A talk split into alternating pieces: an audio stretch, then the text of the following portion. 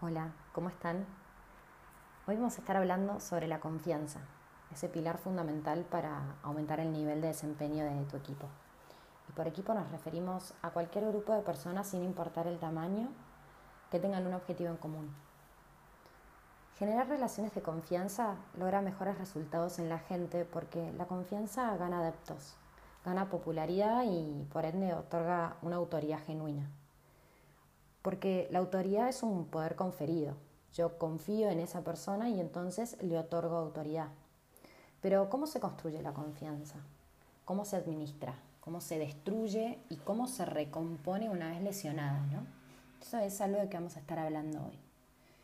La confianza me hace sentir seguro, protegido, menos vulnerable. Cuando hay confianza, las amenazas parecen ser más manejables. La falta de confianza incrementa el miedo, incrementa mi vulnerabilidad y me paraliza. Por lo tanto, tener confianza es clave para poder mirar hacia el futuro y actuar. La confianza nos pone en movimiento, nos hace conquistar nuevos objetivos, nuevas posibilidades. Y los resultados de estas acciones, a su vez, me van a generar mucho más confianza, porque confianza es acción. Y entonces es más confianza todavía. La confianza decimos que es el alimento para el espíritu emprendedor de cualquier persona. Ahora, ¿qué me quiere decir la falta de confianza? La falta de confianza es una alerta de un eventual peligro, o sea, es un miedo. Pero ¿cómo se construye la, confianza? Desde esa posibilidad de hacerse cargo, ¿no? de poder responder ante. Sentir confianza es resultado de asumir que esa persona o situación o yo mismo puede hacerse cargo, puede asumir esa responsabilidad. Entonces, cuando yo considero que alguien es de mi confianza, es porque considero que puede hacerse cargo de. Cuando yo tengo confianza en mí, es porque considero que puedo hacerme cargo de mí. Por lo tanto, si yo considero que mi equipo puede hacerse cargo, me genera confianza. Y si yo soy parte de un equipo, y demuestro que puedo hacerme cargo, genero confianza en el otro. La vida está llena de incertidumbre, momentos que no controlamos y generan miedo. Por lo tanto, generamos desconfianza. La confianza siempre implica una apuesta, porque nada me garantiza esa seguridad. Ahora bien, es importante ser prudente para poder distinguir entre si conviene confiar o desconfiar en ciertas ocasiones. No saber hacerlo, nos lleva a la ingenuidad o a la desconfianza permanente, que nos hace cerrar posibilidades constantemente. La confianza es un requisito para cualquier equipo. Entonces, ¿cómo es que puedo abrir espacios de confianza? Principalmente promoviendo el clima de cooperación. En lugar de un clima de competencia, la cooperación aumenta la confianza, mientras que la competencia la anula totalmente.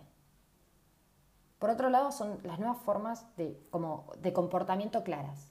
O sea, las normas tienen que ser simples, legítimas, claras y respetadas. Entonces disminuyen la incertidumbre y por lo tanto aumenta la confianza.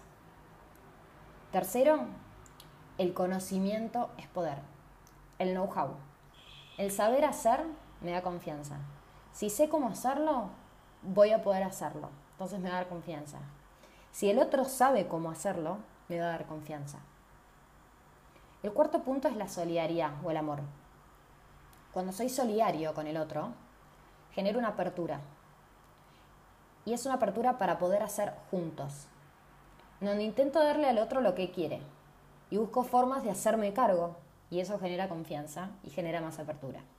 Y desde acá resultarán los sentidos de pertenencia y compromiso entre cada uno de los miembros de un equipo. Entonces están los valores compartidos. Esos, esos que le damos importancia, son nuestra columna vertebral, ¿no? Son nuestra guía sobre si estamos haciendo bien o mal para nosotros. Son un filtro para mis acciones.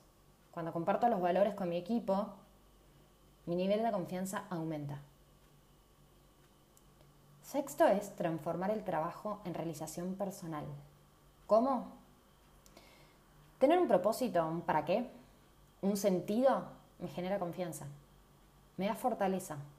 Porque cuando tenés un buen para qué, no hay obstáculos que prevalezcan.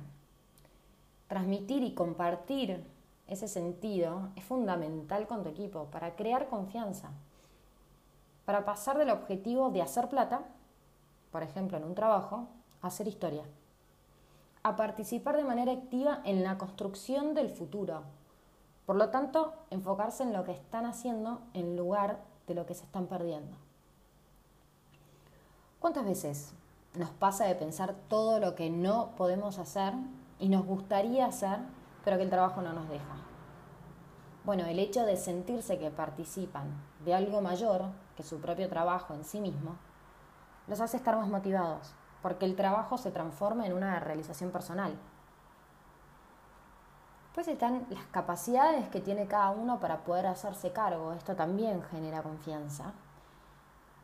Y por último, el lenguaje. En coaching decimos que el lenguaje crea realidades. Por lo tanto, el lenguaje crea confianza. Lo que decimos hace que las cosas pasen. Es importante saber escuchar y cumplir con nuestra palabra. Y aprender a pedir. No se olviden. Ahora, ¿qué es lo que construye o destruye confianza desde el lenguaje, no? Bueno, la sinceridad, el ser coherente entre lo que digo y lo que pienso, porque mi palabra es poder. Si yo hago valer ese poder, entonces no hay confianza en mi palabra. Por ejemplo, el típico cuento de Juanito y el Lobo. Ahora, cada vez que nuestro hablar distorsiona lo que pienso, pongo en juego mi confianza. Si considero que alguien no me escucha, por ejemplo, también pongo en juego mi confianza. El estar informado es otra cosa que me da confianza para la toma de decisiones. Si uno se caracteriza por dar información falsa, entonces la gente va a desconfiar. Pensémoslo como si fuera un, en el trabajo, un día común. ¿Vos leerías algo que te están dando con información que no es chequeada o inventada? Claro que no. Bueno, pasa lo mismo con la gente. Si no estás informado y generas cosas, entonces probablemente construyas desconfianza. El tomar decisiones cuando es el momento adecuado o no hacerlo cuando es el momento adecuado también genera confianza en el otro. Y después la fundamentación de juicios. Lo que yo pienso de algo o de alguien, porque ya lo experimenté, aumenta mi confianza o la disminuye. Porque cuando emito un juicio, cuando digo algo de lo que yo pienso, me baso en algo que ya pasó. Entonces hago referencia al pasado y disminuyo la incertidumbre. Entonces otra vez generamos confianza. El feedback constructivo tan fundamental para, para mejorar, es muy importante para generar confianza en las capacidades mías y en las del otro. Si yo doy un feedback constructivo, mi confianza se verá afectada. Las promesas. Acá entra en juego la capacidad de esa persona de poder cumplir las promesas y su sinceridad. ¿no? Esto de ser coherente.